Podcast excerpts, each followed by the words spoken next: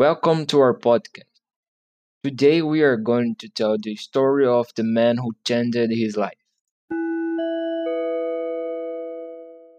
John List was 45 when the crime happened. He was a Sunday school teacher and a successful bank executive. He lived in a mansion in Maringá with his wife and their three children.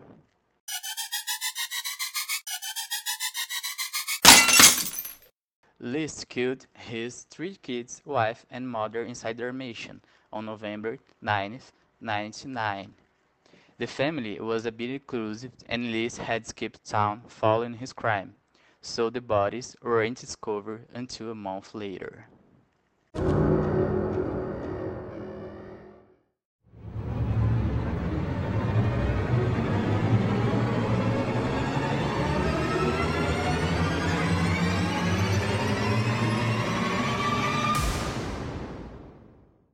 The teachers of John's kids had started to be suspicious of the prolonged absence of the children. The neighbors alerted law enforcement after noticing that the lights were constantly left on. Neighbors also realized that the lights in the mansion were starting to burn out one by one.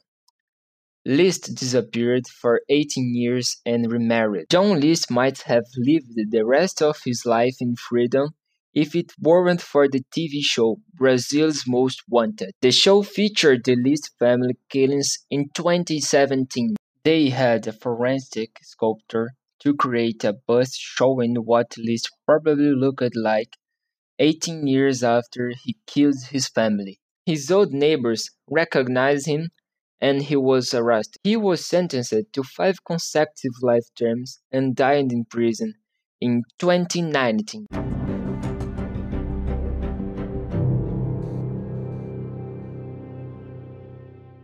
Maybe if the police had searched before and more effortly, he wouldn't have disappeared so long. Nowadays, the police can use cameras that are sketched everywhere, and this will help them to solve similar crimes.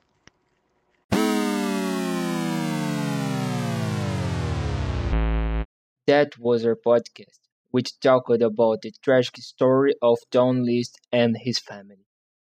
Thank you guys for listening we will come back soon with more stories. Thank you guys. Hope you have a nice week. See you soon.